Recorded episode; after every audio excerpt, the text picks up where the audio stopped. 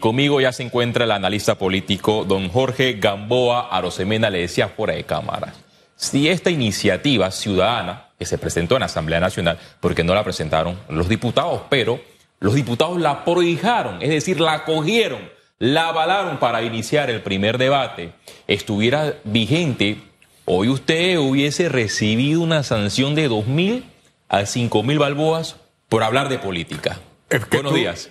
Buenos días, tú me presentaste como analista político, ¿no? yo te diría analista de las fases de la luna, algo así, pero no me metas en camisa de once varas. Definitivamente es un absurdo, un absurdo esta, este proyecto. Pero fíjate, yo siento que los que hoy día dirigen de alguna forma el escenario político de la nación panameño hacen todas estas cosas insensatas para eso, para que hablemos cosas superficiales que deberían estar ya resueltas y nos entretengamos y no veamos lo que verdad están haciendo. Es decir, que la Asamblea Nacional está tratando de desviar la atención de los temas sumamente relevantes. Indudablemente, por eso hacen todo este tipo de acciones, igual el, el, Ejecutivo y a veces el judicial también. Y no me digas de los regímenes municipales que siempre los olvidamos y allí hay una, un, factor de corrupción eh, enorme. Eh, señor Jorge, me gustaría que usted analizara lo que está sucediendo a lo interno del Partido Revolucionario Democrático el colectivo oficialista, el que tiene por arriba más de 700 eh, mil adherentes. No digo militantes porque no es lo mismo un militante que un adherente.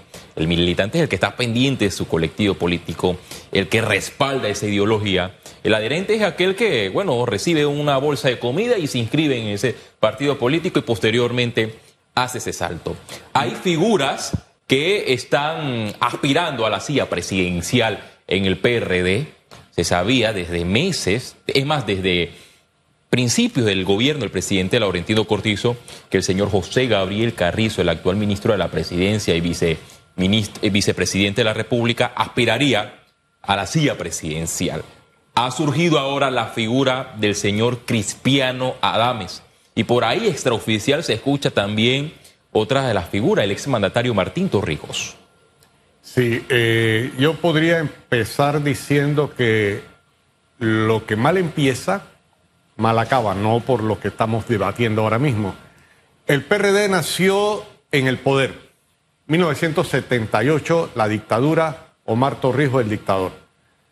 Más o menos se mantuvieron dentro de parámetros eh, vendibles propagandísticamente hasta la muerte de Omar Torrijos, aunque se dieron 70 muertos y desaparecidos. Pero vengamos entonces al momento actual, después de haber pasado por los dictadores Paredes y el dictador Noriega. Se degeneró. Regresaron al poder en el 94 por una falla de los civilistas. Falla en el sentido de que no tenían proyectos, sino nada más que accedieron al poder y no construyeron la verdadera democracia. Hoy día, el PRD, mira que han tenido que resucitar o desempolvar el bendito torrijismo. Los que conocieron al PRD de 1978 cuando se inscribió en marzo, sabíamos que se, habían, se declaraban socialdemócratas hoy ya no se les ocurre decir que son socialdemócratas y hacen énfasis en la propagandística que habían logrado en los últimos 25, 30 años de que son torrijistas. Mira, y comparo con mi partido, del cual estoy eh, desactivo, el panameñismo. Hay gente en el panameñismo que se dicen arnulfistas como hay gente en el PRD que se dicen torrijistas. Señores, Arnulfo Arias enunció la doctrina panameñista y él nunca se catalogó, se calificó como arnulfista. Entonces, ¿por qué queremos personalizar? Porque es lo más vendible. El PRD necesita regresar a decir que son la hechura de Omar Torrijos, porque Omar Torrijos fue una figura muy bien vendida interna y externamente. Y eso que tú me dices que ahora tan está el señor vicepresidente ya corrido hace rato como precandidato o aspirante a la candidatura presidencial por el PRD.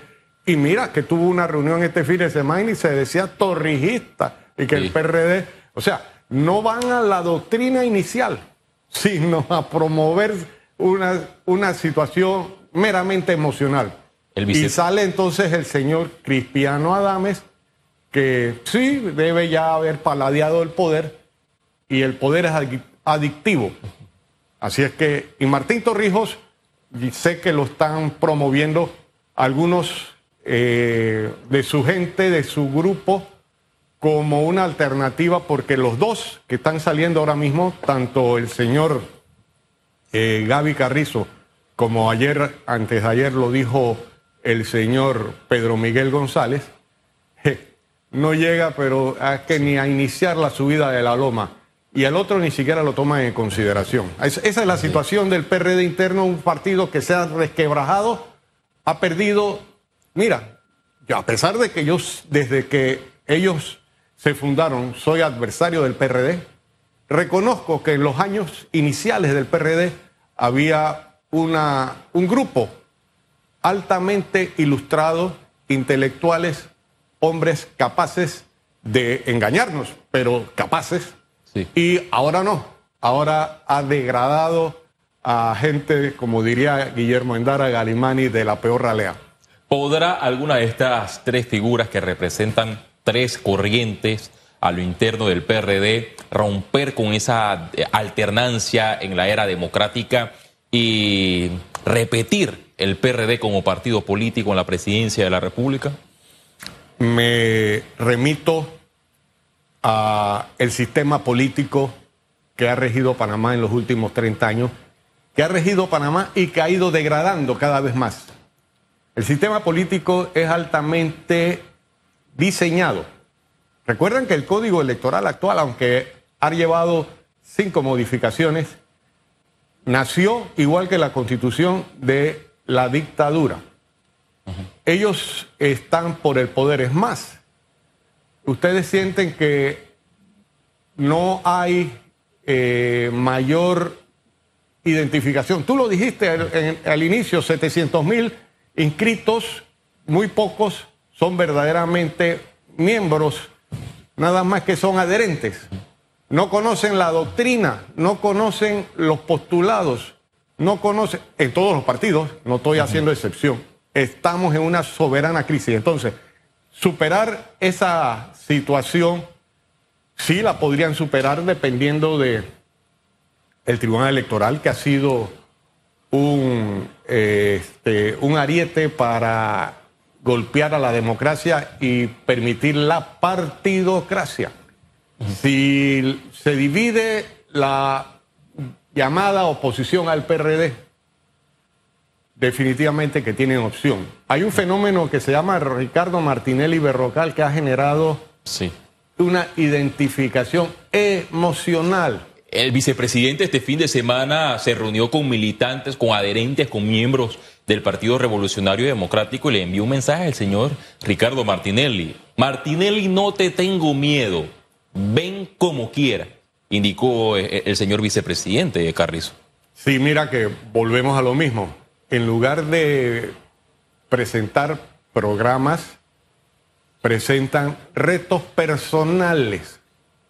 Cuando la política es la búsqueda del bien común, no el pugileteo entre una, dos, tres, cuatro, cinco personas. Pero eso es lo que cala hay sectores de la ciudadanía que lamentablemente se identifican o se dejan embaucar con estos cantos de sirena. Y yo siento de que definitivamente el, el problema de Panamá son, son tres. Los problemas de Panamá son tres, diría yo.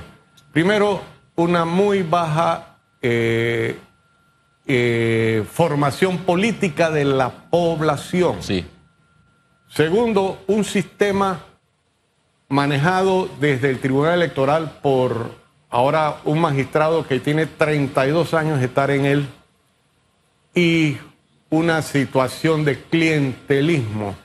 Mira, nada más ayer las redes sociales se dedicaron a hablar de si había, que si tomar tragos y dar espectáculos en la calle era bueno o era malo. Cuando llegamos a esas definiciones, o mejor dicho, esos debates, es que verdaderamente no tenemos sustancia. Y yo diría que tenemos que hacer una reflexión.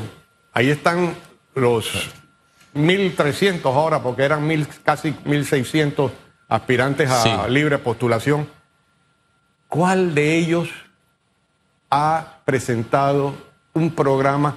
Y es que para enfrentar el problema político de Panamá no se puede tener un solo francotirador. Necesitas un grupo coherente para ganar de la, de la Asamblea por lo menos el 36% de las curules, para tener mayoría. Ganar la presidencia, indudablemente, y ganar por lo menos 400 representantes de corregimiento y 40 alcaldías, para entonces poder hacer un cambio en este país. Hay más de mil eh, precandidatos por la libre postulación y bien, los analistas siempre coinciden con el tema del voto dividido que si eh, de cara a estos comicios generales del 5 de mayo la contienda llega con movimientos separados y que no exista una coalición, aquí hasta el PRD puede repetir o si no, el, señor eh, Ricardo Martinelli puede volver al poder. Me gustaría hacerle dos preguntas para que usted la responda de forma precisa. ¿Usted cómo ve a un PRD nuevamente al poder con cualquiera de estas dos figuras? Y dos, ¿qué pasaría si el señor Martinelli nuevamente llega al poder? degradación, más degradación en lo político, en lo social, en lo económico, en lo moral. O sea, eh, los que llevamos memoria de los 30 años de, de la supuesta democracia, hemos visto que cada gobierno supera al anterior en degradación en todos los aspectos. Y mira que si hubieran sido, hay una máxima en política, en política, el mejor gobernante es el que gobierna para cuando él no está en el poder.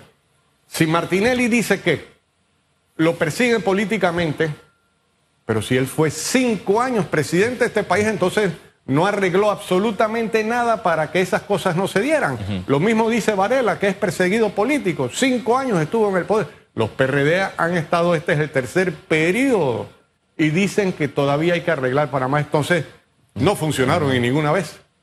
¿Cómo ve la figura del señor Cristiano Adames? Ojo, que no solamente aspira a, la presidencia de la República, es una aspiración en combo, también para diputado, si no salgo para presidente, salgo como diputado. O, no puede, o puede darse el caso de que eh, las personas en ese circuito no le den el espaldarazo, tomando en cuenta que en las pasadas elecciones casi no sale como diputado y fue electo por residuo está jugando una polla donde pone gran cantidad de ganadores. Definitivamente él siente de que si no queda en la nómina presidencial y esta no gana, podría mantener cierto nivel de poder político si sale de diputado. Esto es una... Miren nada más la contradicción. Se supone que los poderes son separados. Entonces aspira a ir a un poder como el Ejecutivo y aspira a ir a un poder que debe ser separado del Ejecutivo el Legislativo. Entonces es una contradicción, es definitivamente juega vivo. Eh, eh, está mal moralmente, pero legalmente eh, está constituido en el Código Electoral que los mismos diputados aprueban primero en la Comisión de Gobierno y posteriormente en el Pleno de la Asamblea Nacional en segundo y tercer debate. Es más, un político en Panamá puede aspirar a la presidencia de la República, a representante y a diputado. Y alcalde. Y alcalde a la vez, y ninguna norma legal se lo impide. Y se ha demandado y dicen que no hay contradicción. Es, un absurdo. Por eso les digo que no siento de que en Panamá vivimos democracia. Entonces tenemos que construir democracia con una población informada, con una población que se deje de estar buscando cantos de sirena. Y mira, el éxito de los politiqueros actuales ha sido porque la población ha permitido eh, que sean carne de cañón con el bendito clientelismo. Te doy y me sigues, me apoyan, porque te voy a dar. Me, gustaría que eh, también hablar del tema de las divisiones que hay a lo interno de cambio democrático, pero antes me gustaría eh, tomar también la posible alianza que se puede vaticinar con relación a dos partidos grandes, conocidos. En, Panamá, hablamos de cambio democrático, el Partido Panameñista y a esto se le suma eh, dos colectivos, el Partido Popular, bueno, hay un tercero que es el Partido Alianza y el Partido País, ellos se han reunido. ¿Usted ve posible esta coalición de eh, partidos políticos o cree que algunos de ellos, como el Popular o Alianza, pueden mm, unirse a otros partidos políticos y no a lo ya pactado preliminarmente que sería con el panameñismo y cambio democrático? A ver, ¿qué es lo pactado? Tratar de en alianza conquistar el poder ejecutivo y legislativo para hacer y deshacer. Pero ese, es el, ese debe ser el proyecto. Ese es un proyecto eh, muy egoísta o, muy codicioso porque hasta ahora todos esos partidos, bueno, todavía Alianza sí estuvo o salió del poder en, el periodo de, de Martinelli y País sí no ha estado en el poder pero los otros ya han disfrutado del poder. Entonces, yo diría que sin negarles la oportunidad o, sin descalificarlos, porque todo ser humano, todo colectivo es capaz, debería ser capaz de rectificar, ojalá. Y que si se produce esta opción, no sea nada más que para ser gobierno, sino para hacer el bien común en este país lo han estado promoviendo, han estado, se ha oído de cuáles son sus proyectos si llegaran a eh, ser gobierno. Primero individualmente, ahora mismo el Partido Panamista está, está debatiendo si hacen primarias o no hacen primarias. Esto es una bellaquera también. Cuando llegan y reúnen a, convencionales de cada región, de cada área, y les preguntan si quieren eh, eh, elecciones primarias o, van por designación de los directorios provinciales o, distritales. Yo siento de que la democracia es mucho más que eso de estar eh, eh, reservando para mí la oportunidad de ser candidato. Lo mismo el PRD, si, en el PRD también esa, esa discusión, de que si los actuales diputados van directo a la candidatura. Aparte de esa discusión de reservas, si vamos en alianza, si a quién postulamos de forma directa, existe otro debate en estos dos colectivos políticos. ¿Quién va arriba en la posible alianza? ¿El señor Rómulo Rux o Blandón? Yo creo que Rómulo Rux está fuera de carrera. Eh, en, el argot hípico, este, eh, para proteger el dinero de los apostadores, lo van a sacar. Eh, yo siento de que el, grupo de los diputados que están, eh, que él está disputando con los, esos diputados, eh, con el apoyo de Ricardo Martinelli desde afuera, con un partido que fue totalmente clientelista y comercial. Recordemos que Martinelli llegó a la presidencia y no tenía mayoría en la Asamblea. Y al final tenía mayoría en la Asamblea. habló en su momento de diputados eh, comprados y, también la entonces ministra le dijo, Alma Cortés le dijo al señor Martinelli, no son comprados, son diputados alquilados, usó ese término. Eh, sí es, porque en un momento dado pueden buscar otro arrendador. Eh, ahora bien, usted vaticina que el señor eh, Rux no podrá ganar entonces esa contienda interna para tomar el control de este colectivo político a la señora Yanibel Ábrego. Supongamos que eso es, se dé. ¿Qué pasaría entonces con la figura de Rómulo Rux?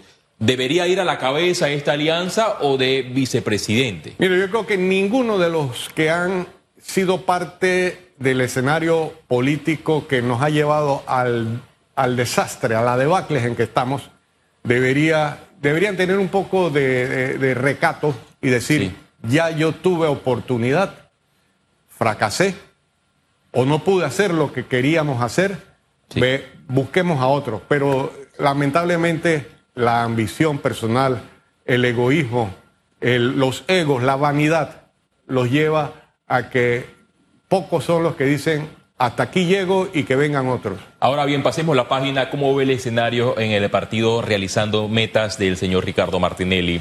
Se habla de una posible alianza con eh, la diputada Yanibel Ábrego. Ambos han sido cuestionados, Unos, eh, uno procesado por múltiples casos de supuesta eh, corrupción y la diputada en su momento fue investigada por el tema de las planillas. ¿Usted cómo ve estas dos figuras? Mira, más de lo mismo.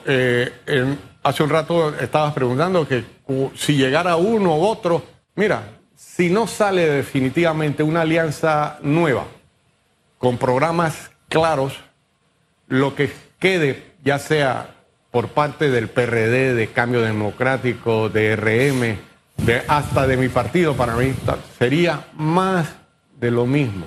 Aquí hay que hacer un alto.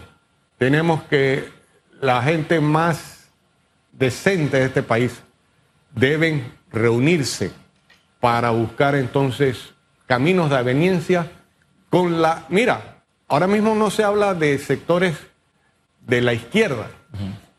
Todos deben estar en esa construcción del nuevo Panamá, fundar una nueva república.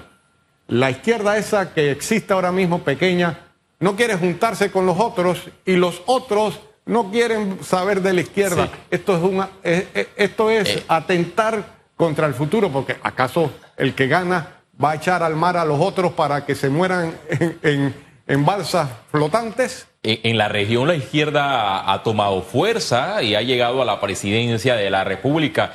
El escenario no ha sido igual en Panamá. Vemos que los grupos de izquierda incluso eh, dejaron un colectivo político que estaba en formación, que no reunió las firmas necesarias para constituirse en partido político, dio el salto a la libre postulación que en su momento ellos cuestionaron de que no existían verdaderos independientes y en la carrera por la libre postulación tampoco han conseguido el espaldarazo. ¿Qué está pasando con la izquierda en Panamá? Siento 60, 170 años de influencia estadounidense en Panamá. Desde 1846, Tratado Mayarino-Big los gringos están metidos en Panamá. Eso, esa relación ha creado un fuerte antiizquierdismo, sobre todo ya en, la, en el siglo XX y lo que va del XXI. Y es que tampoco la izquierda actual latinoamericana, esa que tú has comentado que ha llegado al poder, son la gran cosa.